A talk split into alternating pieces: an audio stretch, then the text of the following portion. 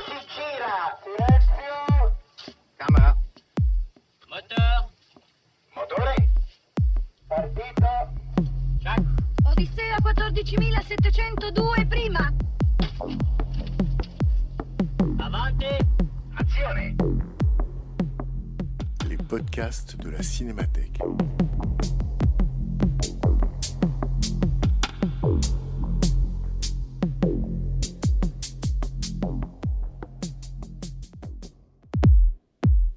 2016, la Cinémathèque française invite une personnalité à programmer quelques séances pour parler des films de sa vie. À chaque séance, projection d'un film, suivie d'une prise de parole et d'un dialogue avec les spectateurs. En janvier 2019, c'est l'écrivain et scénariste Stéphane Bouquet qui se prêtait à cet exercice en programmant la ligne générale de Sergei Eisenstein. Rencontre avec Stéphane Bouquet, animé par Bernard Benoliel. Euh, Bienvenue, bienvenue à la Cinémathèque et bienvenue dans le cadre de ces séances que certaines et certains d'entre vous connaissent bien, ce qu'on appelle Parlons Cinéma, avec eh ben, ce soir et pendant quatre euh, séances, Parlons Cinéma avec Stéphane Bouquet. Je suis ravi d'accueillir à la Cinémathèque, qui est déjà intervenu à la Cinémathèque, entre autres sur Eisenstein, mais aussi sur Pasolini, deux cinéastes auxquels il a consacré des ouvrages. Mais si euh, j'ai invité Stéphane, c'est au nom de la règle du jeu qui préside à ces séances. C'est-à-dire que une fois par programme, la Cinémathèque lance une invitation à une personnalité et a priori plutôt pas un critique de cinéma. Donc ça peut être, je ne sais pas, euh, comme Stéphane Bouquet, un, un traducteur, un écrivain, un poète, un danseur, euh, un scénariste.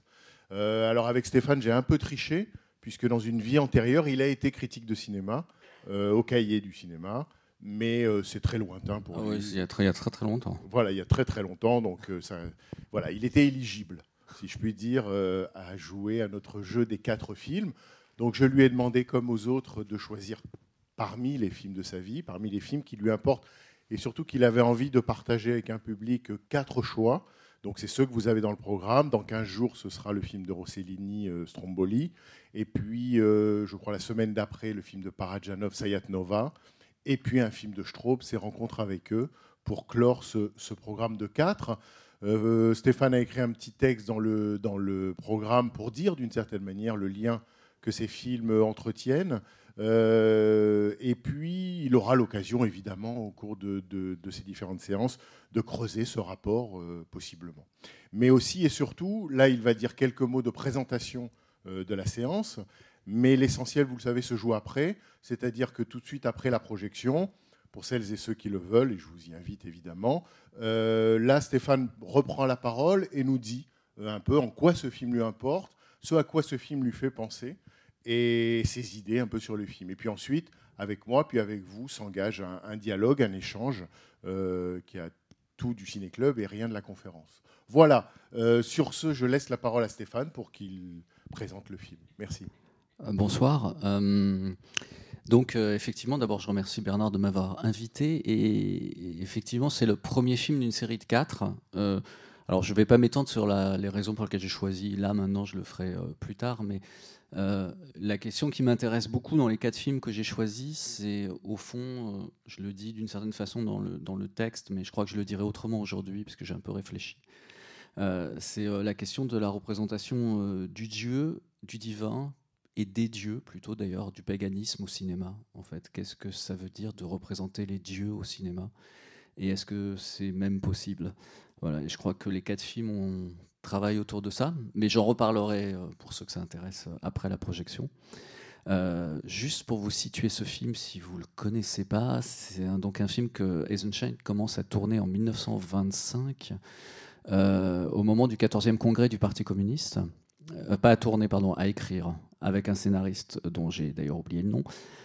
Euh, au moment du 14e congrès du Parti communiste, c'est au moment où en fait Lénine est mort euh, et Staline euh, se dit qu'il va peut-être se débarrasser de l'aile gauche du Parti communiste en s'appuyant sur l'aile droite.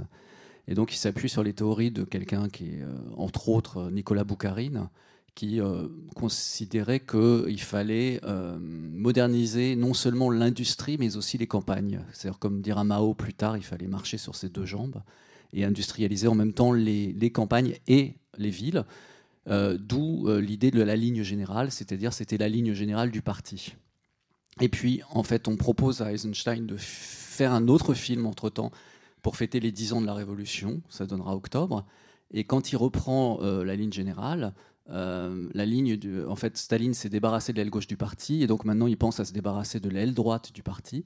Et donc il prend un virage à gauche, en fait, en disant bah, finalement, euh, la, en fait, la, mécanisation des campagnes, ça l'intéresse plus tellement. Ce qui l'intéresse, c'est euh, la collectivisation, la découlakisation, les sauf-causes, etc. Et donc le scénario de d'Eisenstein n'est plus tout à fait valide. Donc il, change de scénario euh, et vous verrez, ça se sent un peu dans le film. Vers la fin, on sent qu'il a fait des petits rajouts comme ça pour être plus dans la nouvelle ligne. Le film change aussi de titre. Ça va s'appeler désormais L'Ancien et le Nouveau.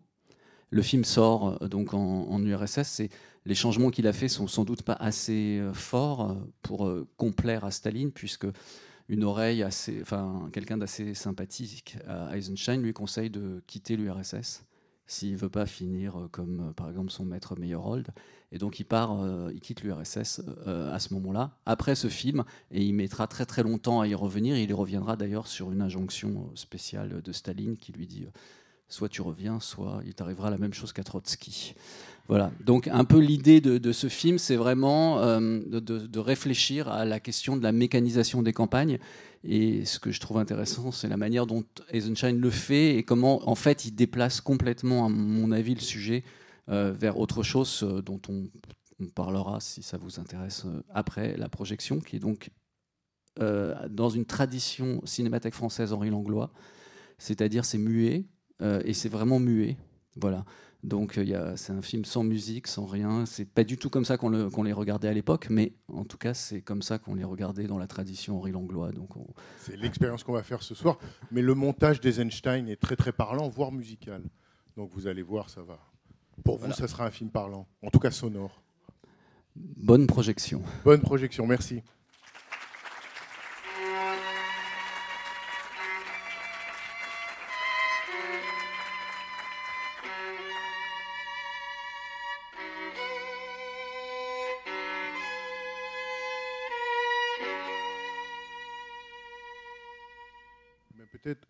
Peut-être pour commencer, euh, Stéphane, tu peux nous dire, euh, bah oui, je dirais quelques mots de, ton point de vue sur ce, un commentaire sur ce documentaire, à la fois, comment on pourrait le qualifier, euh, frénétique,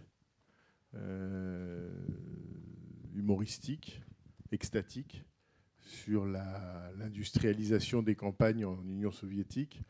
Voilà. Est-ce qu'un point de vue ou un contexte historique ou esthétique sur, euh, sur le film d'Eisenstein? Euh, je ne sais pas si je vais euh, donner un, contexte, parce que je ne suis pas historien de l'URSS, mais en fait, ce qui m'a frappé en revoyant le film, que j'ai en fait jamais vu sur grand écran, euh, d'abord c'est que c'était vraiment très beau, mais ce qui m'a beaucoup frappé, c'est que c'était, enfin je ne sais pas quelle est votre perception à vous, mais euh, que c'était en fait un film qui était bizarrement, du point de vue de sa signification, extrêmement lourd, c'est-à-dire qu'il va pas du tout, euh, enfin qui va pas par, euh, qui prend aucune pincette et qui euh, vraiment insiste énormément sur euh, sur sa, sur tout le- l'essence qu'il veut donner et de toutes les façons possibles. C'est-à-dire qu'à la fois il insiste euh, par la répétition, il insiste euh, par les situations et il insiste aussi euh, par des éléments de, mise en scène qui sont toujours très signifiants.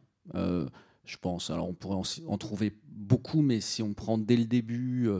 que ce soit ce couple qui tire la charrue un peu comme un, couple d'animaux, ou que ce soit Marfa quand elle arrive dans le village des... Enfin, pas dans le village, pardon, mais dans, le, dans la ferme des, des riches. euh, vous vous souvenez qu'elle est toujours toute petite et qu'elle est toujours plus petite que euh, n'importe quel animal, d'une certaine manière, et qu'elle est vraiment... euh, et, que d'une certaine façon, on pourrait dire que L'histoire du film, c'est l'histoire de Marfa qui va apprendre à avoir un corps d'une certaine manière, ou qui va pouvoir déployer son corps. Et donc, ce, que- ce qui me frappe, c'est que le film est à la fois bizarrement lourd du point de vue de sa signification, euh, bizarrement insistant euh, du point de vue de, aussi de, de- son rythme, et pourtant, de mon point de vue en tout cas, ça fonctionne complètement. Et donc, je me demande, euh, je me dis, mais alors pourquoi pourquoi néanmoins ça fonctionne alors que d'une certaine façon, on pourrait se dire que dans d'autres cas, un film aussi lourd Par exemple, dans, dans un cas plus classiquement hollywoodien, un film aussi lourd, il passerait pas du tout la rampe. Donc, euh, je me dis qu'au fond, sans doute, en tout cas, c'est l'hypothèse que je, que je me fais, c'est que, au fond, c'est qu'il y a autre chose derrière. C'est que c'est le, le récit d'autre chose, d'une certaine façon, euh, ce film. Alors après, ce de quoi c'est le récit, il me semble pas que ce soit forcément compliqué à voir, mais ce qui est assez beau, c'est la manière dont euh, le film ose déployer un récit qui est en, en- de l'histoire qu'il raconte de l'industrialisation, en tout cas de la mécanisation des campagnes et de la collectivisation des campagnes. Et il me semble que au fond, euh, Eisenstein donne très très vite. euh, euh, en tout cas, c'est quelque chose qui me frappe à chaque fois que j'ai vu le film. Ça m'a frappé. Je me suis dit, dans les quatre premiers plans, les, premiers plans, c'est un peu des plans de visage de paysans. C'est des plans très statiques et très picturaux. D'ailleurs, le film est évidemment très très pictural. Et je sais pas, vers le cinquième plan, on a dans cette euh, euh, ferme qui a l'air vraiment extrêmement pauvre, on a une reproduction de la Joconde. Et euh, on se dit, tiens, que fait, que fait la Joconde ici? C'est quand même assez improbable. C'est pas la seule chose improbable du film, mais c'est assez improbable. Et au fond, il me semble que euh, par là, hum, euh, Eisenstein désigne vraiment le cœur de ce que va être son, son projet filmique, en fait, enfin le projet de ce film. Euh, il faut savoir qu'Eisenstein avait été très, très, euh, d'abord était très intéressé par Léonard de Vinci euh, parce qu'il se rêvait comme un nouveau Léonard de Vinci et, il se rêvait comme un homme technique, mais aussi il était très intéressé par la lecture que Freud avait fait de Léonard de Vinci, puisque Freud a écrit un livre qui s'appelle Un souvenir d'enfance de Léonard de Vinci que Eisenstein a lu et, j'avais quand même euh, j'ai quand même pris une phrase de, ce de ce qu'écrit Freud donc dans, dans ce livre qui a énormément marqué Eisenstein. Freud dit euh, les visages de Léonard sourient et vous aurez remarqué que le film est beaucoup est plein de la bouche est extrêmement importante. En fait, c'est un film où les visages sourient énormément, on voit beaucoup, on voit beaucoup les dents. Et c'est intéressant parce que c'est les dents avant la généralisation des dentistes en plus. Alors, c'est un peu comme dans Les Hommes le dimanche, ce film allemand de Sionmack, je crois, c'est ça, euh, où on voit beaucoup de dents aussi. On se dit, tiens, les dentistes sont pas encore passés par là, donc il y a, y a une. Quand même, les gens ont la, singularité de leur, leur dentition. Bon, je reviens à la phrase de Freud qui dit Les visages de Léonard sourient comme s'ils connaissaient le secret d'un grand bonheur accompli qu'il faut taire. Le sourire ensorcelant bien connu, euh, celui de la Joconde entre autres, fait pressentir que c'est un secret d'amour. Il est possible que dans ces figures, Léonard ait dénié le malheur de sa vie amoureuse et l'ait surmonté par l'art en figurant l'accomplissement du désir. Et il me semble que si, euh, d'une certaine manière, euh, on, a ce portrait de la Joconde au tout début du film, dans- alors que de manière, encore une fois, tout à fait improbable, euh, c'est précisément parce que ça dit, comme, ça dit le secret du film, euh, qui en même temps n'est pas extrêmement difficile à voir ensuite, euh, c'est qu'il est entièrement, c'est entièrement un film sur qu'est-ce qu'il est possible de réaliser par le désir. Et je trouve intéressant, c'est que on peut comprendre pourquoi, au fond, il, il- il est possible que Staline n'aurait pas trop aimé le film. C'est que, au fond, ce que dit le film, c'est pas tellement ce que le communisme peut réaliser, mais c'est ce que le désir peut réaliser. Euh, et au fond, le film oppose, me semble-t-il, en tout cas, deux lignes de, de- deux lignes de puissance comme ça.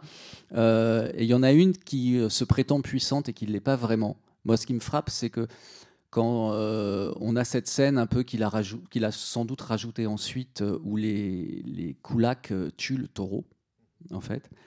Et ensuite, on a immédiatement après, puisque vous avez remarqué que le film a une espèce d'ordre narratif extrêmement étrange. Ça, c'est voilà, ça va pas selon une ligne vraiment très régulière. Immédiatement après, on a cette scène à la ville, dans les bureaux communistes, en fait, et au fond, il n'y a pas de fondamentalement différence dans la manière dont il montre les communistes de la ville et dont il montre les koulaks.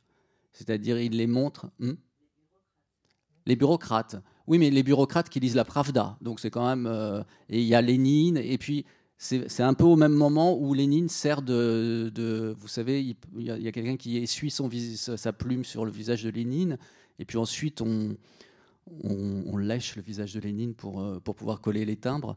Et donc, d'une certaine façon, il me semble que, en tout cas, ça peut, si on, si on est de mauvaise foi, comme Staline par exemple, on peut dire tiens, euh, finalement, la logique communiste, euh, la logique des bureaucrates, la logique des bureaux, la logique de la ville, euh, elle est finalement, telle que le montre Eisenstein, elle n'est pas si différente de la logique des koulaks. C'est la logique des puissants, d'une certaine façon, avec leurs affaîtries, avec leurs costumes, avec.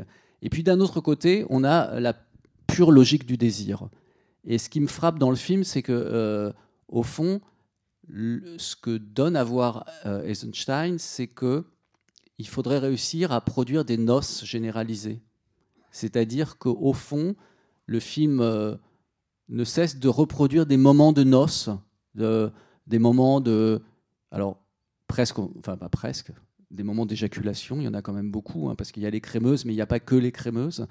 Et en fait, ce que le film articule, c'est la possibilité d'une noce généralisée entre les hommes et les femmes, euh, mais aussi entre les hommes, les humains et les, bêtes, puisqu'on a, alors on a le moment vraiment caractéristique de voilà la mariée, voilà la mariée, voilà la mariée, et finalement toutes les femmes sont, sont comme la vache. En fait, elles ont été préparées pour le taureau, mais cela dit sans aucune, euh, sans aucune misogynie, c'est plutôt l'espérance d'un lien possible entre euh, les humains et les bêtes, en fait, ou d'une noce possible entre les humains et les bêtes, qu'on retrouve en permanence dans le film. C'est-à-dire que dès le début du film, quand euh, les humains sont euh, assommés par la chaleur, les, moutons ou les brebis sont elles-mêmes assommés par la chaleur.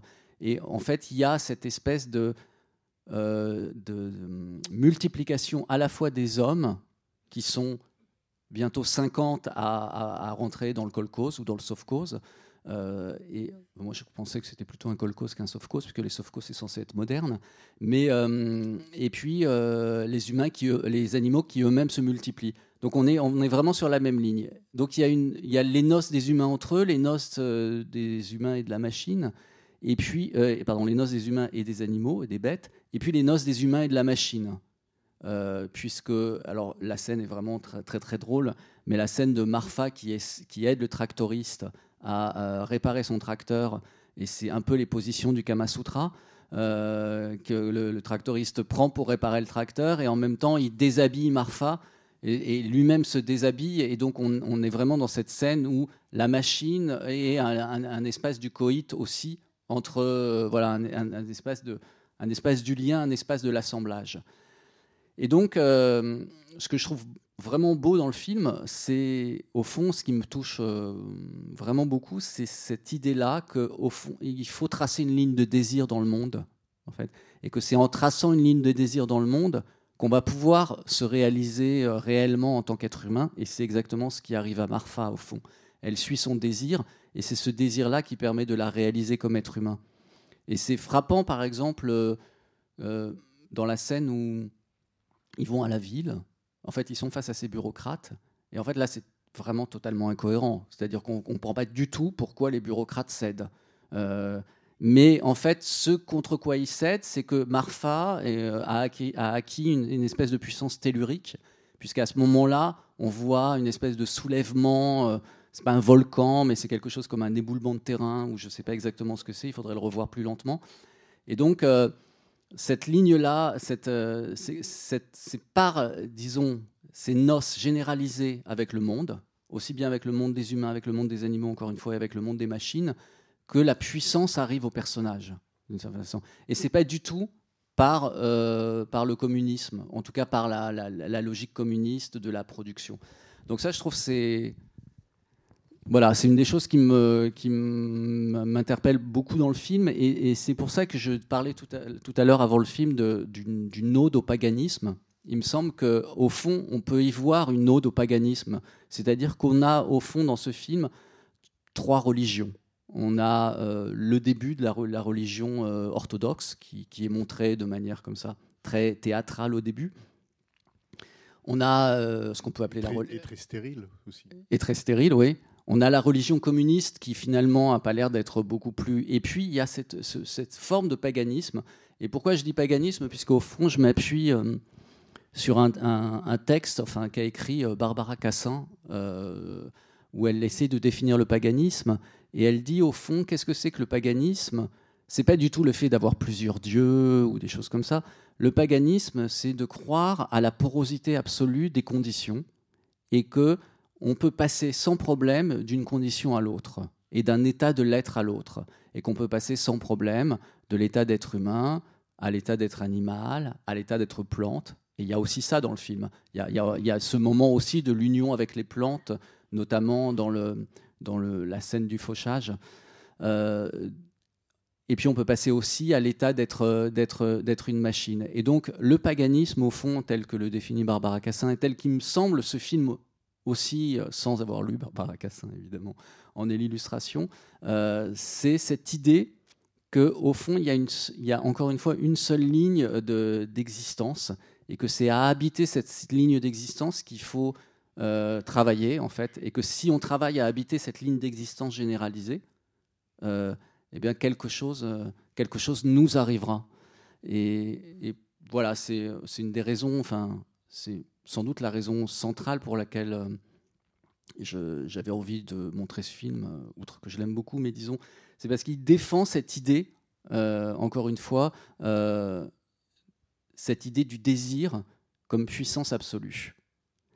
Et, je trouve qu'il y, a- une autre chose qui d'ailleurs le, caractérise bien, c'est qu'on se dit, me je me disais aussi en voyant le film, je me disais, c'est fou ce que c'est insistant.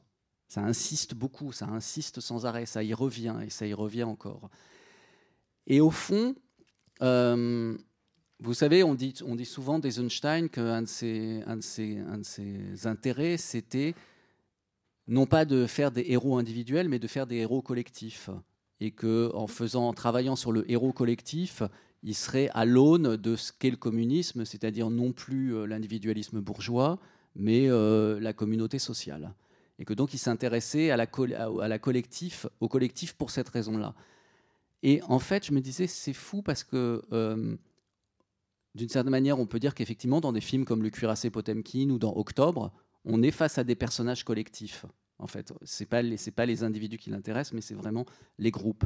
Et ici, c'est comme s'il reprenait l'idée de collectif, mais qu'il l'inversait. Je vais essayer d'être clair parce que l'idée m'est venue comme ça, mais c'est-à-dire qu'au fond, ce qui filme, ce qui l'intéresse, c'est de filmer les pulsions. C'est-à-dire que chaque individu est plein de pulsions, en fait.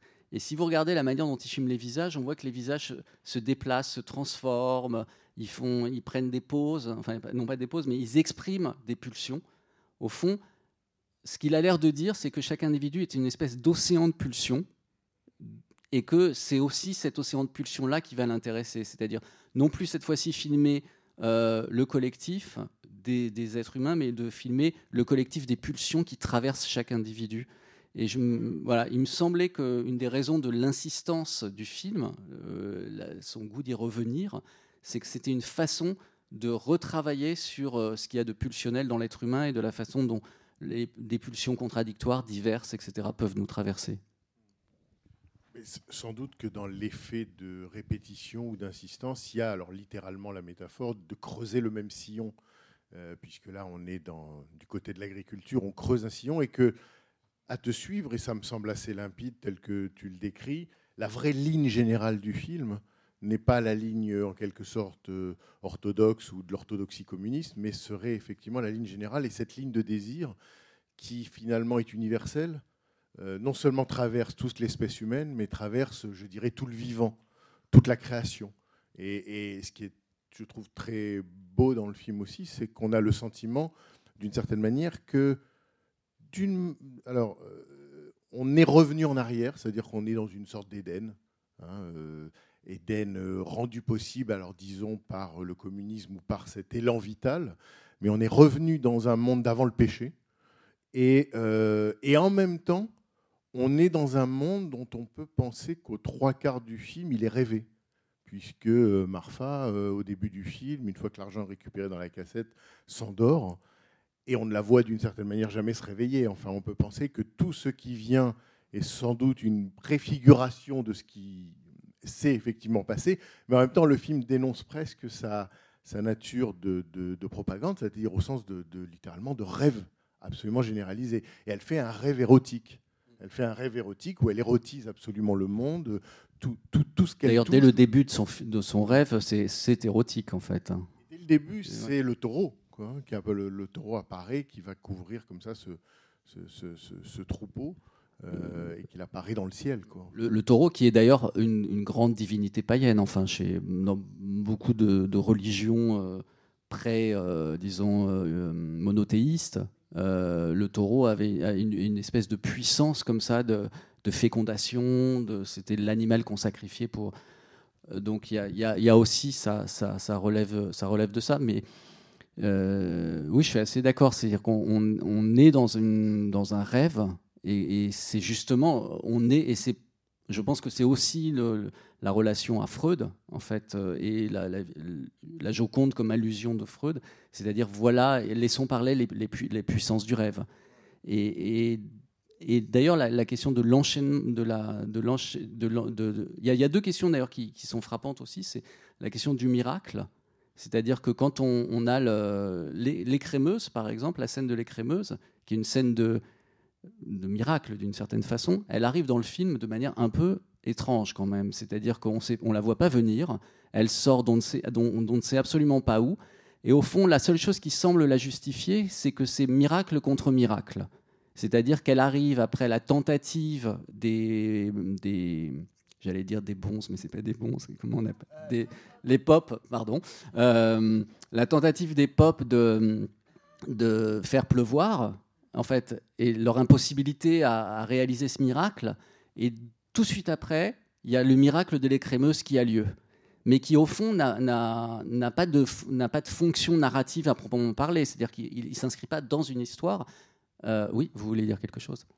Très bref, parce que depuis justement euh, qu'on sentait peut-être comme un ellipse, comme euh, euh, 3-4 secondes manquées dans cette copie euh, entre les deux séquences, euh, il y a une suite. Alors, euh, moi j'ai mis quelques minutes pour me rendre compte que c'est justement dans le mot super chéri. Alors, pendant qu'on voit ces visages de paysans en chiaroscuro, avec évidemment les dents qui manquent, euh, ce mot se réfère à la religion orthodoxe. Super chéri, point d'interrogation, répété au moins deux, trois fois, et super chéri la, la dernière fois avec la crémeuse. Est-ce est-ce que c'est encore une super chérie, mais cette fois-ci communiste? Est-ce que cette chose qui brille, comme des icônes, comme des reliques, est-ce qu'elle va marcher Est-ce qu'elle va nous rapporter? Et, voilà, c'était donc un lien, mais extrêmement euh, subtil, que Eisenstein euh, euh, fait passer de... Et, donc c'est un parallélisme, j'ai trouvé extrêmement, enfin je trouve extrêmement, non seulement belle comme analyse, mais très intéressante et très intelligente. Ce que ces, idées que, que vous nous proposez est, très vrai, mais je trouve qu'il y a quand même un parallélisme avec tout ce que vous venez de dire et euh, non pas une euh, minorisation euh, de l'importance dans tout ce qui n'est pas un rêve, puisque ça aussi c'est dit dans le film, quand ils vont dans le Sovkhoz avec euh, les... Enfin, on dirait le Corbusier qui a fait cette belle bâtisse. Euh, ça n'est pas un rêve. Mais les deux choses marchent en même temps. Mais en même temps, elle est en train de rêver. Donc il y a une espèce dans, dans- alors et c'est pas, je pense pas que ce soit de la dialectique. euh, c'est vraiment, elle, elle est en train de rêver. Elle dit ce n'est pas un rêve. Donc c'est aussi à nous de décider euh, ce qu'on a envie de croire. Est-ce qu'on pense qu'effectivement, par exemple, le communisme ce n'est pas un rêve, ou est-ce qu'on pense que c'est un rêve? En fait, Et d'une certaine manière, euh, Eisenstein ne nous demande pas de décider en fait. Ce qui, pardon? C'est un rêve d'opérette. euh. Ah, Ah oui, Perrette oui. et le potolé, oui, d'accord. Oui, oui. C'est, elle, elle- mais son rêve prend des dimensions euh, absolument. euh, gigantesque d'une certaine façon et presque, presque tellurique. Oui. Donc, euh, Et, et- et ça, comment dire, si c'est un rêve, ça expliquerait en partie ce que tu disais au début, c'est-à-dire que effectivement le, le film a une linéarité étrange et que comme dans le rêve, il y a des coques à l'âne, il y a des associations, il y a des déplacements, il y a des, on fait des bons. Et, la manière dont le film avance, il est à la fois très didactique, très clair. On comprend les enjeux, comme tu dis, les significations sont très claires, et en même temps, on se déplace bizarrement dans ce film. Euh, Ça progresse bizarrement. avec des événements qui prennent du temps et qui en fait ne, ne- d'une cer- dans ce qu'on a l'habitude de, ce que d'un scénario d'aujourd'hui très enfin, ou d'aujourd'hui ou d'ailleurs des années 20 déjà c'est-à-dire que c'est pas efficace le meurtre du taureau par les koulaks en fait il n'a absolument aucune résonance Euh, il, y a cette chose qui arrive c'est presque elle est, elle est au fond et ça c'est aussi ça m'intéresse aussi c'est que au fond c'est presque euh, comment dire, on, se dit mais c'est bizarre parce qu'au fond, pourquoi ils sont si tristes qu'un taureau euh, soit mort alors qu'ils en ont plein à côté, qu'on a, vu des tonnes de- de- d'animaux naître avant. Donc on se dit c'est c'est étrange, c'est-à-dire qu'on est vraiment dans une espèce de chose euh, purement symbolique. Euh, je vous donne la parole, oui. Et on a, on, a la même, on a la même chose de, choses incohérentes. Quand Marfa regarde le blé, et elle dit tiens, si on avait le tracteur, on pourrait, euh, on pourrait moissonner. Et on se dit mais comment ils faisaient avant? Enfin, Ils moissonnaient. D'ailleurs, on les voit moissonner et on se dit alors c'est pas pour ça qu'elles ont qu'on a besoin du tracteur. C'est pour autre chose.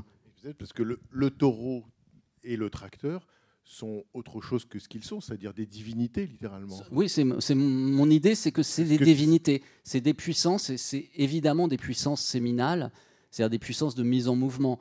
Hein, D'ailleurs, dans le film, bon, le film n'est pas avare de mouvements d'aller-retour et de mouvements de bielle, euh, comme il n'est pas avare d'éjaculation dans tous les sens, en fait, et de choses qui flottent. Et, bon, on a la, et, et- de cette idée qu'au fond, la copulation, c'est quelque chose qui c'est frappant dans la scène du taureau qui est euh, euh, qui court vers la vache en fait. On a déjà trois zooms sur le cul de la vache euh, avant que le taureau ne court vers elle et le moment de la copulation est- devient alors là Je crois à un moment une explosion. il y a une explosion Dans le a- a- montage pour ouais, ouais, signifier ouais. la copulation, ouais. il y a littéralement une explosion. Et on voit ensuite le déferlement de la mer, les vagues, etc. Donc là, on, on a vraiment cette idée que la copulation est une affaire euh, de cosmos, en fait. C'est à chaque fois, c'est des, des pas des théogonies, des cosmogonies plutôt. À chaque fois, c'est la recréation de l'univers. Pardon, madame. Ah bah non, euh, pas du tout. Je suis désolée de vous interrompre dans cette grande euh, analyse profonde. Non, je revenais sur ce petit détail. Le parallélisme entre les, donc la, la flamme du, du kolkhoz qui va chercher enfin débloquer l'argent pour avoir ce tracteur. euh, leur énergie réussit à faire sauter le bouchon de l'immobilisme bureaucratique, etc. Et parallèlement, le taureau qui est empoisonné, les paysans ne trouvent que de la superstition. Comme avant pour la, la sécheresse, ils n'avaient eu recours qu'à la procession et au pop. Donc là, on voit que des efforts positifs. Alors, donc effectivement, c'est le changement de scénario peut-être, la- l'alliance avec les usines, euh, malgré la bureaucratie. Euh, c'est aussi comme euh, la lutte contre les koulaks, euh, qui va à un échec puisque euh, c'est pas les gros, c'est pas les sorcières et c'est pas euh, tout ça qui va faire revenir le taureau à la vie. Et donc en fait, il ne faut pas revenir, il ne faut pas utiliser les moyens anciens et la superstition. Il faut utiliser l'énergie et aller chercher euh, les moyens d'action là où ils se trouvent. L'argent du tracteur. Je- je- C'est un parallèle. Je suis- je suis d'accord avec vous. euh, D'une certaine manière, je dirais, jusqu'au moment où vous dites il faut, enfin, il faut pas utiliser les moyens anciens, il faut utiliser l'énergie. Et c'est proprement ça qui, qui me semble important. C'est il faut utiliser l'énergie. Mais, mais, mais c'est plus, on n'est plus dans la, on est justement, c'est pas l'énergie du communisme, c'est l'énergie en elle-même. Et c'est frappant comme le, par exemple, si on, reprend la scène de, les deux scènes qui me semblent être deux scènes de miracle, euh, la scène du pop euh, qui essaie de faire pleuvoir et la scène de l'écrémeuse, où on a une mise en scène extrêmement théâtrale d'un côté, donc on est du côté du- de l'ancien, puisque le film s'est appelé à un moment l'ancien et le nouveau, et de l'autre côté, on a quelque chose qui est beaucoup plus proche des bobines cinématographiques. On a quelque chose qui est beaucoup plus proche du déroulement euh, des bobines. Les miracles du- de la science, le, euh, de la technique et de la science. voilà, et de la machine comme, euh, comme production d'énergie. Mais on pourrait dire que cette énergie, c'est la pulsion, au fond. Et que ce qu'il s'agit, pour Eisenstein de faire, c'est vraiment de, libérer la pulsion, en fait, et de trouver les moyens de libérer cette pulsion, et que c'est seulement ça qui euh, garantit euh, ce qu'on pourrait appeler une bonne existence, en fait. Et c'est oh, probablement pas le communisme. Puisqu'au fond, on est quand même qu'en 28 enfin 28-29.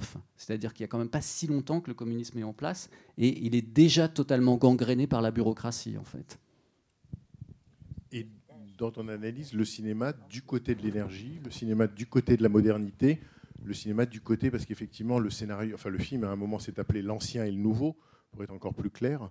Et là, vraiment, le cinéma pour Eisenstein du côté du nouveau, quoi. C'est-à-dire vraiment, euh, le- peut-être si le film manifeste une utopie euh, incarnée, c'est vraiment que le cinéma peut beaucoup. Enfin, il prête au cinéma des puissances. Alors là, euh, je ne sais pas comment les qualifier, mais, mais le cinéma, vraiment pour Eisenstein, est un opérateur absolu. Quoi. Oui, euh, et d'ailleurs, c'est pas pour rien qu'il a commencé dans le théâtre et qu'il est, qu'il est allé dans le cinéma. Et que euh, une des premières euh, pièces de théâtre qu'il a mises en scène, sa grande, disons, innovation, ça a été de faire venir immédiatement un, petit film dedans, qui est le journal de Glumov, euh, à l'intérieur, du film. Donc le cinéma, je pense, a toujours. Eisenstein, c'est quelqu'un qui a été formé beaucoup par Meyerhold, en fait, euh, qui était un homme de théâtre euh, russe qui s'opposait à Stanislavski. C'est-à-dire que, contrairement à Stanislavski qui euh, construisait l'idée du jeu par la psychologie, par une espèce de descente dans la mémoire psychologique, Meyerhold prônait ce qu'il appelait la biomécanique, c'est-à-dire l'idée qu'il y avait une mécanique de l'existence et que cette mécanique de l'existence, il fallait réussir, qui était une mécanique musculaire, une mécanique articulaire, euh, une mécanique vocale aussi, il fallait réussir à la, retrouver d'une certaine manière. Et donc Meyerhold, qui sera d'ailleurs fusillé euh, au moment des grandes purges staliniennes, euh, Meyerhold, en fait, a, beaucoup marqué Eisenstein dans cette idée qu'au fond, il y avait une association possible entre la vie et la mécanique. Et beaucoup des jeux, du jeu des personnages d'Eisenstein, notamment tous les. On le voit ici aussi, tous les phénomènes liés aux yeux, tous ces, les yeux de côté, etc. Tout ça, c'est des choses qu'il a appris euh, chez Meyerhold, en fait. Que- puisque Meyerhold avait construit toute une logique du jeu euh, qui était plus du tout une, une logique du jeu naturaliste, mais qui était une logique du jeu mécanisé, c'est-à-dire que les acteurs devaient apprendre un certain nombre de mouvements, en fait, comme, comme des automates, comme des partitions, et qu'ils devaient rejouer en fonction de ces partitions automatisées ou mécanisées, et pas du tout en fonction d'une sorte de logique naturaliste de l'affect, de la psychologie, du sentiment, etc. Et donc cette automatisation du corps, c'est quelque chose qui a, je pense, passionné Eisenstein, et, je crois, je ne peux pas parler pour lui, hein, de toute façon, il a beaucoup écrit, donc je pense qu'il doit, le dire quelque part dans un de ses livres. Euh, Eisenstein a, trouvé dans le cinéma peut-être la réalisation de la dimension biomécanique, en fait, et sa fascination pour les machines, euh, pour, les, pour le mouvement de la machine. Euh, je pense vient beaucoup de là. Par rapport à ce que vous venez de préciser, euh, il y a deux scènes très, très, qui me semblent fonctionner en parallèle dans le film. La scène de moisson, avec le, le fauchage, avec le staccanoviste qui, qui, qui dit précédemment Je suis une machine et qui montre ses bras. Et donc euh, une scène de fauchage qui, qui va en, en ligne droite avec euh, tous les aléas, puisqu'il y a les, les deux vainqueurs et puis les autres qui sont à la traîne. Et puis il y a une scène très belle, il me semble, qui est en parallèle, où les tracteurs, alors là ça revient à votre idée de d'homme-machine, les tracteurs euh, s'alignent euh, et circulent. On l'a enfin un cercle. Un cercle qui, qui- enfin une sorte de spirale expansionniste. Et, mais là, ce sont des hommes alliés aux machines. Et ces deux scènes très mises en scène qui me semblent fonctionner euh, vraiment l'une par rapport à l'autre. Enfin, je ne sais pas ce que vous en pensez de ce. Oui, la- oui de toute façon, il y a toujours aussi, chez, effectivement, chez li- enfin, la- la géométrie, c'est très important, effectivement, comme le, comme le dit Bernard, dans la construction de ces séquences, dans la construction de ces plans. Et, et là, il y a évidemment, un- je suis d'accord, il y a vraiment un jeu, de, il y a un jeu d'écho, un jeu de résonance. Euh, ce qui est intéressant aussi, c'est que l'homme se, se présente comme une machine, en fait, et que contrairement à ce, qu'on pourrait, ce à quoi on pourrait s'attendre, c'est que le moment où il est remplacé par la machine, euh, en fait, ça les rend joyeux, en fait, d'une certaine manière. Et on n'est pas du tout dans une logique ludiste de il faut caser les machines parce qu'elles elles nous piquent notre emploi. Mais on est euh, plutôt dans la ré... C'est comme si finalement euh, il était réalisé absolument, quoi.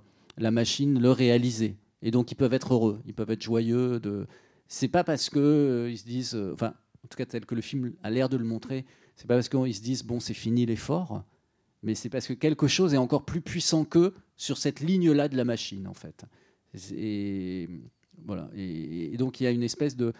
C'est presque pacifié, du coup, leur rapport à la machine. C'est un rapport de, de, joie. En fait, je trouve que c'est un grand film de la joie. Euh, L'air de rien, c'est un film de comment on produit de la joie euh, et comment on la multiplie. À la sortie du film, enfin, le film n'est pas vraiment sorti, mais euh, les gens l'ont vu, puisqu'il est passé devant des commissions de censure, etc. Et les, les, bureaux des censeurs a trouvé qu'il ne suivait pas quand même tout à fait assez bien la ligne communiste. Et donc, euh, comme je vous disais au début, une bonne âme a dit à Eisenstein, c'était vraiment le début où enfin, le moment où les purges staliniennes s'intensifiaient, a dit à Eisenstein, ben, c'est pas vraiment la ligne communiste, c'est peut-être bien d'aller faire un tour. Et donc il, il part et euh, le film, il va à Paris à ce moment-là et il a l'intention de montrer son film. Et son film est censuré à Paris et donc il peut pas le montrer parce que c'est trop communiste. Donc euh, d'un côté et de l'autre, ça plaît à personne en fait. Euh, et le film a pas, alors le film n'est pas sorti, n'est pas, n'a pas vraiment été montré en URSS. En fait, il a été rangé comme ça. Euh, et il n'a pas vraiment été montré ailleurs puisqu'il a été interdit partout. Donc c'est un film qu'on a très peu vu. Et en fait, c'est ce qui arrivait très souvent à Eisenstein après 1927. Il n'a pas eu de chance, si j'ose dire. C'est-à-dire que c'est devenu, après ce film-là, il a fait un film qui s'appelle Le Pré de Beijing, qui a été en partie détruit. Il a fait Que Viva Mexico, euh, qui n'a jamais pu finir.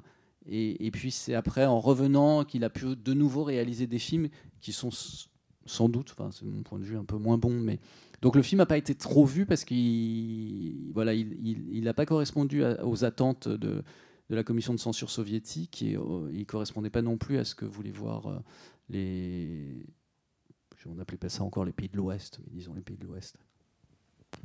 Ben, L'émotion, parce que euh, les générations d'avant moi euh, sont allées dans des écoles, enfin, à l'ouest, hein, sont allées dans des écoles d'agronomie et ont acheté beaucoup de machines, celles qu'on voit sur l'écran, pour pouvoir mettre en valeur leurs terres. Il y a une euphorie dans la découverte de la possibilité de décupler les moyens de l'agriculteur qui est typique de cette époque, aussi bien à l'est qu'à l'ouest. Oui, c'est vrai, j'ai rien à. rien à- Non, non, Ça- mais le terme important, c'est effectivement l'euphorie. Mm. Parce que le, le- C'est-à-dire que je pense que j'ai rien à ajouter là-dessus. Sinon Non, que non, E-. E- Eisenstein, euh, je pense, euh, ça rime à ça en fait pour encore le décupler, le pousser un peu plus loin dans une logique qui, qui est, qui est propre, euh, qui, qui est la sienne. hein. Euh, ce que je dis, c'est pas non plus euh, oui, ça extrêmement devient original. épique, ça, devient, épique. c'est- Mm. Oui, devient- euh, ça devient épique, ça devient presque délirant. ça devient délirant, ça devient. euh, oui, ça, hum, mais je sais pas si ça devient épique parce que c'est pas vraiment l'histoire d'un peuple. C'est Bah, plus que ça. euh, C'est l'épique, c'est vraiment l'histoire d'un peuple. et Ben, ce serait le peuple les- soviétique. non, c'est l'épopée de Marfa dans la mesure où elle symbolise, elle marque, elle représente l'ensemble de la population euh, enfin, d'agriculteurs russes, de paysans russes. Oui, mais alors moi, il me semble que c'est plus que La ça. terre, c'est elle la Il me terre. semble que c'est plus que ça. C'est-à-dire que c'est pas que les paysans russes, c'est vraiment le monde en entier. C'est la, c'est la puissance du monde. Bah oui, Et le film ne cesse la- de c'est la dire, terre, euh, C'est la terre. Oui, la mais terre et justement, l'homme. La terre et l'homme, l'homme, enfin, donc, mais la terre- et les, une et femme. les bêtes et, et le, Euh, et la donc c'est prospérité, le- la reproduction, la, la, reproduction, la- le développement, le, le- Donc je, je, on je est pense que à cette époque, en 28, 30. je pense que si la commission, les censeurs sont jamais stu- stupides. Donc si les censeurs n'ont pas aimé ce film, je pense que c'est précisément parce qu'il dit pas, euh, il dit pas, voilà, Marfa, c'est le résultat du peuple soviétique ou c'est l'incarnation. Parce qu'on pourrait dire, tiens, c'est l'héroïne soviétique par excellence. Et, Non, non. elle, euh, et je pense que le film ne dit pas ça. C'est-à-dire le film ne dit pas c'est le ne communisme qui a permis ça. Non. En fait, il dit c'est une autre énergie qui a permis celle-là. C'est pas l'énergie du communisme. Et je pense que c'est ce que les censeurs ont entendu. l'é- L'énergie d'expansion euh, de l'homme qui euh, met en valeur la terre Mm. et qui va. enfin, Et les tracteurs en rond, c'est parce que la forme. Ce que, me ce que dit Stéphane, c'est que ça la- devient moins l'homme communiste, ça devient moins l'homme soviétique. ça C'est le devient- peuple, euh, Oui. oui, c'est le peuple. Oui, ça n'est pas parce qu'il est soviétique, en fait, c'est voilà. général. Et là, je trouve que si les tracteurs sont en rond, c'est parce que on ne peut pas symboliser avec les tracteurs en rangée combien s'étend le territoire labouré, la mise en valeur que permettent les tracteurs. Là, vous avez ce rond qui s'élargit, qui s'élargit, qui peut aller jusqu'à Je l'horizon. pense et- qu'on pourrait le faire justement avec des tracteurs qui vont tout droit. mais non, Ça, ils on- vont vers l'horizon à ce moment-là. On voit pas la surface. On voit pas la surface. Ça s'écarte, ça s'élargit pas. Ça, je ne sais pas si je vous suivrai sur ce point.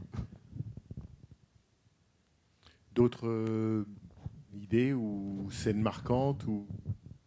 Oui, vous avez, euh, vous avez souligné dans, votre- discours la difficulté à trouver une euh, logique dans la répétition des scènes. Et en fait, il y a quelque chose qui me, qui me choque un peu par rapport à ça, c'est que le, le monde de l'agriculture, c'est quand même un monde qui est rythmé par la succession des saisons, par la succession d'un... Et ça, on a un peu l'impression que ça disparaît dans le film. Et je ne sais pas ce que vous en pensez, mais quelque part, ça me, ça me gêne un peu. Euh, Ça, ça veut dire que ça a disparu du discours un petit peu. Oui, oui, mais parce que je pense que c'est, c'est pour le coup, c'est pas vraiment un documentaire sur la vie euh, agricole. Donc il y a pas. D'abord, ça se passe sur une année. Si on... Enfin non, on sait pas trop. D'ailleurs, c'est pas clair du tout en fait, parce que logiquement, parce que le taureau, il grandit à, à toute vitesse. euh, et en même temps, on a l'impression que ça, enfin, c'est vraiment, ça manque complètement de. En fait, c'est pas un film qui est, qui- qui est très ni cohérent ni crédible d'un point de vue narratif. En fait, si on s'y penche un peu précisément. Et je pense que, encore une fois, alors je me répète un peu, mais je pense que ça s'explique beaucoup par cette idée de la logique du rêve.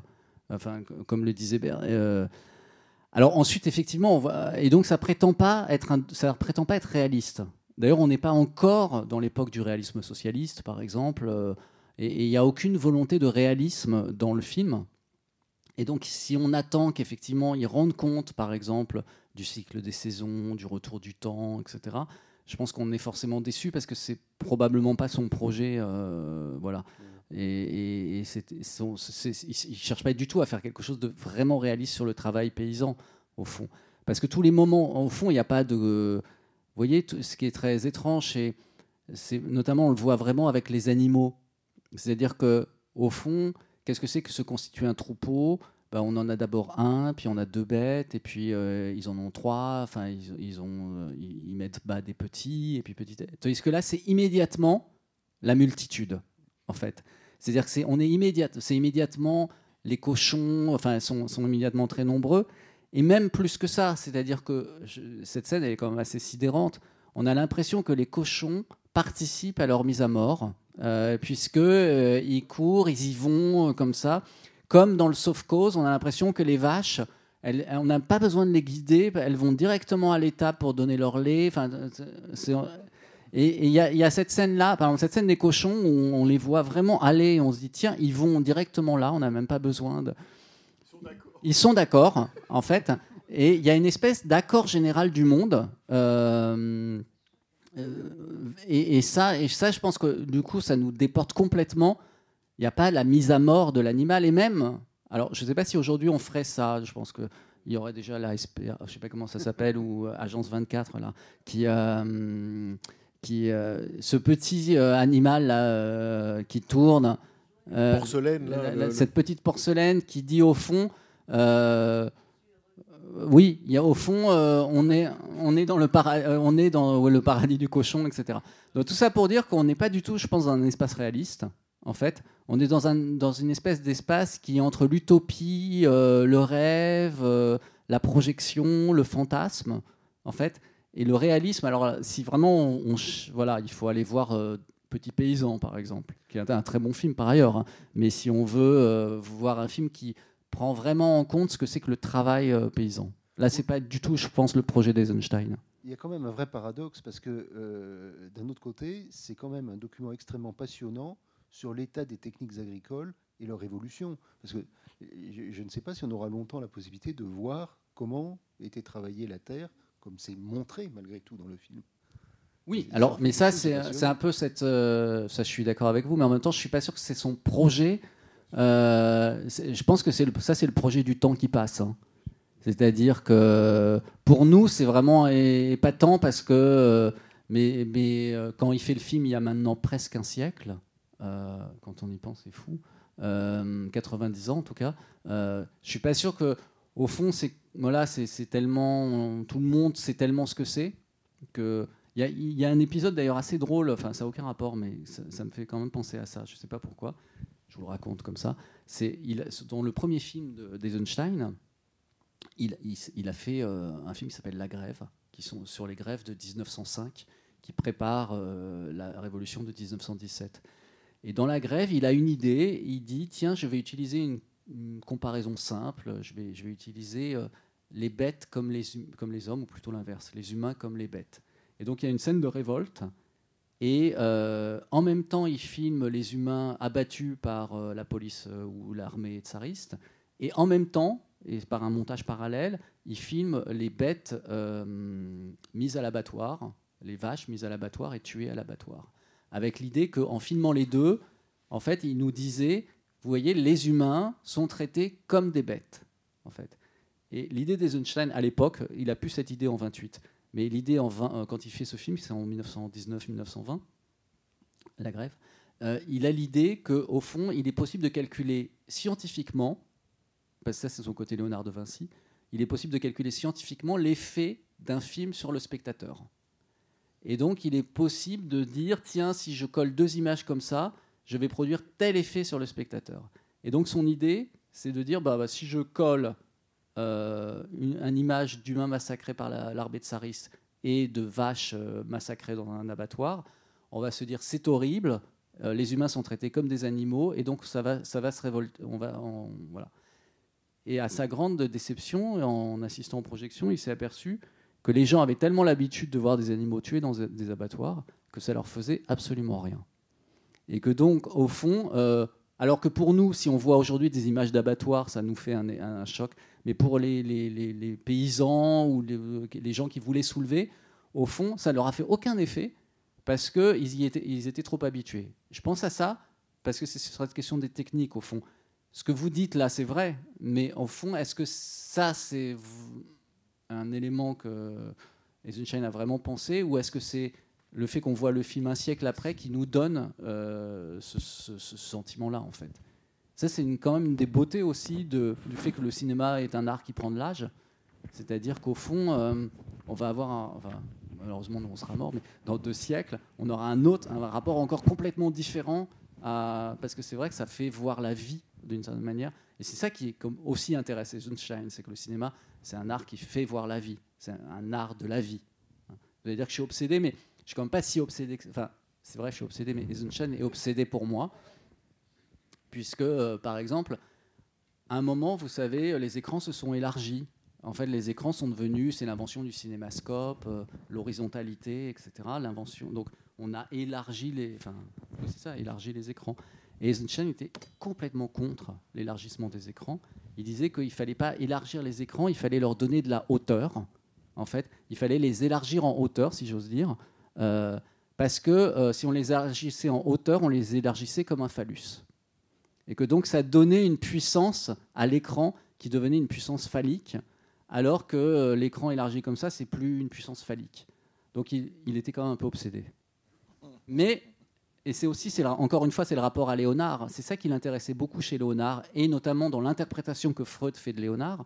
C'est-à-dire que quand Freud interprète Léonard, il dit, au fond, Léonard a refusé la vie sexuelle pour pouvoir euh, c'est quoi ce terme psychanalytique de base là, sublimer euh, dans son œuvre en fait.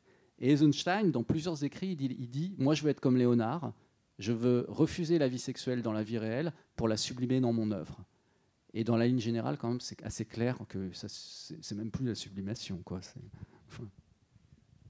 qui veut dire aussi que, parce que ça, je pense, c'est très important dans le cas d'Eisenstein, il y avait une forme, enfin, dans, ce que tu as décrit de la grève, c'est-à-dire la manière dont il visait le spectateur, c'est-à-dire de produire un effet sur le spectateur, ce qu'on n'appelait pas encore la direction de spectateur, mais il y a quand même quelque chose là aussi d'une libido à l'œuvre, c'est-à-dire qu'il entretient avec le spectateur un rapport, euh, je ne sais pas comment le qualifier, euh, sadomaso, ou en tout cas une, relation euh, chargée parce que effectivement, ce n'est pas simplement qu'on lui présente un film ou un spectacle, mais on va le chercher, je dirais presque physiquement, corporellement. Euh, cette idée que non seulement des écrans en hauteur, mais en quelque sorte, c'est comme si Eisenstein inversait la projection. Le film est projeté, mais se projette sur le spectateur, et le spectateur, d'une certaine manière, est agi par le film. Enfin, ça, c'était aussi, d'une certaine manière, le fantasme. Et c'est pas pour rien, sans doute, que Hitchcock, qui a beaucoup pratiqué avec des raisons politiques moindres, mais a beaucoup pratiqué la direction de spectateur, a été beaucoup, beaucoup influencé dans les années 20 par ce qu'il pouvait voir à la Film Society de Londres du cinéma soviétique. Euh, et il voyait bien que c'était un cinéma, euh, justement, qui, ne se contentait pas de présenter les choses, mais qui avait une ambition, en quelque sorte, à l'égard de celui à qui il s'adressait. Ça, c'est, Je pense que c'est très important, là, ce que tu dis sur qu'est-ce qu'un cinéaste, comment un cinéaste, quand il fait un film, pense le spectateur. Et qu'est-ce qu'il lui veut? Est-ce qu'il lui fait une place? Est-ce qu'il l'a pensé dans le processus de création? Ou simplement il se dit ça ira bien comme ça pour lui quoi? Mais j'a- j'abonde euh, dans votre sens. Je le dis parce que c'est l'expression en français que j'aime le mieux. Abonder, oui, Alors, j'abonde dans votre Abondons. sens. Et Mais, euh, donc, ça vient de Meyerhold chez Eisenstein que chaque euh, moment d'émotion chez le spectateur doit être par le directeur de théâtre et plus tard, euh, c'est dans son article de 1923 dans l'IEF, euh, il dit et C'est un article sur le montage des attractions. Exactement. Et, euh, et donc, que ces moments doivent, qui- qu'il appelle des attractions, qui viennent du cirque et du musical, spécialement, euh, doivent être calculés mathématiquement pour exercer euh, le maximum d'effets émotionnels et pas psychologiques, comme vous l'avez dit. Et ça lui vient de Meyerhold. Mais ce qui est intéressant, c'est qu'il va pousser ça très loin. C'est que euh, mathématiquement, il va finir par avoir des théories très complexes du nombre d'or, etc. Et ça jusqu'à octobre. Et quand il fait ce film-là, dans le film- Octobre, oui, pardon. jusqu'au film. Euh, Jusqu'au film Octobre, qui tourne en 1927, donc dix ans après la Révolution russe. Et dans ce film-là, en fait, il a abandonné sa théorie de la montage, du montage des attractions pour une autre théorie, qui est la théorie du montage extatique, en fait. Et son idée, effectivement, l'idée du montage des attractions, pour la résumer très très vite, c'est qu'il faut provoquer un choc euh, dans le spectateur, et que le moyen de provoquer ce choc, c'est souvent un moyen, un- une sorte de moyen violent, de monter, en euh, de monter, euh, deux, éléments, de, mon- de monter deux éléments qui créent un, moment de violence, en fait. Et ce moment de violence, d'o- d'où ce que tu disais sur le sadomasochisme, euh, était ça qui, qui, ce qui euh, Eisenstein disait labourer la psyché du spectateur, en fait. Oui, mais justement, 25, s'il commence à écrire le, le scénario, de préparer ce film en 25, c'est seulement deux ans après cet article. Oui, oui, c'est vrai. Mais disons que comme il fit le film après, Pour tous les films Ouais. d'Eisenstein. Mais ce qu'on sait, c'est comment lui, quand il, quand il met en scène la ligne générale, il dit dans des, parce qu'encore une fois, il a énormément écrit sur son cinéma. Il dit que ce qui l'intéresse à ce moment-là, c'est le montage extatique. C'est-à-dire que ce qui l'intéresse, c'est moins cette idée de produire un choc sur le spectateur, parce qu'il s'est rendu compte que ça fonctionnait pas vraiment. En fait, en tout cas, que son projet était pas si, que c'était pas si calculable, que c'était pas si rationnel, que c'était pas si mathématique la psyché d'un spectateur. Et que donc en fait il fallait le mettre dans un état. Plutôt que de lui faire un choc il fallait le mettre dans un état. Et on pourrait et l'état qu'il recherche c'est ce qu'il appelle l'extase euh, qui est une façon de le faire sortir euh, de lui-même pour lui faire prendre conscience euh, de ce qui le traverse, ce spectateur, d'une certaine façon. Comme Marfa, en fait. Et donc, il y a, il y a quelque... Et, et le- les montages extatiques, au fond, c'est la tentative de construire une- des, des séquences, en fait, selon une logique qui est un peu celle que vous avez, que vous avez vue ici, c'est-à-dire de la reprise, du retour, de l'attente, de, de on y revient, etc. Donc, euh, cette espèce de la boucle qui a quelque chose de presque, si j'ose dire, un peu masturbatoire. Je pense qu'on on, peut dire que le principe du montage de, de la ligne générale, il est un peu masturbatoire. C'est-à-dire que c'est des mouvements d'aller-retour. Vous voyez, on, re- on revient vers les scènes, on revient vers la même situation qu'on a déjà vue, on repart, on revient, euh, et on le fait trop, plus qu'on en a besoin pour comprendre d'une certaine manière. Et donc c'est bien que c'est une autre énergie qui est cherchée que, que la question du sens et que la question de la compréhension en fait. Alors vous allez me dire masturbatoire, c'est peut-être un peu excessif, mais bon c'est pas grave. En tout cas, je, je- s'il y a d'autres interventions ou d'autres questions, mais je pense que la scène des cochons, ça m'a frappé ce que tu as dit. Je pense que c'est vraiment important parce que ça aide à comprendre qu'effectivement, euh, certes, il y a eu un dépôt réaliste avec le temps. Euh, Le, le film est devenu effectivement un conservatoire de gestes, euh, de, de- de climat, de bon. Mais la scène des cochons est quand même une scène incroyable parce qu'à part la scène, enfin, à part le plan où on met les cochons dans cette espèce de herse là qui les, qui les dépaisse ou qui, les, qui, qui enlève les, Les poils, dé- hein, à part ce moment-là, finalement, c'est une mort joyeuse. Et je pense qu'il fait toute la scène pour montrer le moment où, quand ils passent dans les flammes, les cochons, ils ressortent tout dorés. Hein, ils sont très appétissants tout de suite. On a tout de suite envie d'en manger. Et, et- et c'est très très rare quand même d'assister à des, des- des scènes où, des animaux sont mis à mort et où on n'est pas, euh, voilà, on est très très loin là pour le coup du sang des bêtes de Franju. Quoi. Et c'est vrai que cette scène est incroyable et aide à comprendre finalement ce qui est la visée euh, utopique ou fantasmatique du film. le film est, comme, comme vous dites, il est très, très, hum, on peut dire d'une certaine façon, très clair. On comprend, on comprend tout, d'une certaine façon. Euh, mais en même temps, quelques temps après, après euh, même après euh, presque tout ce que vous avez dit, qui est, très éclairant, encore plus éclairant, euh, moi, je ne peux pas me- m'empêcher d'être dans un état de, fond, de confusion. Au, fond, le film, il- il, euh, dans le montage, laisse dans un état de confusion intérieure, euh, de la pensée même, de la pensée.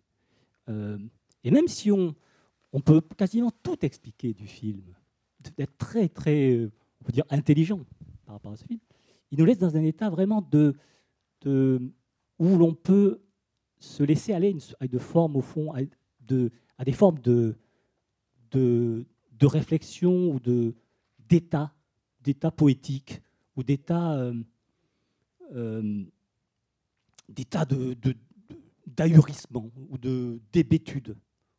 On, on peut rester, on peut être aussi en même temps très intelligent avec ce film et en même temps être, être aussi assez bête, être, euh, voilà, être un peu bête. Et bon, J'entends, j'entends hébété plutôt que bête.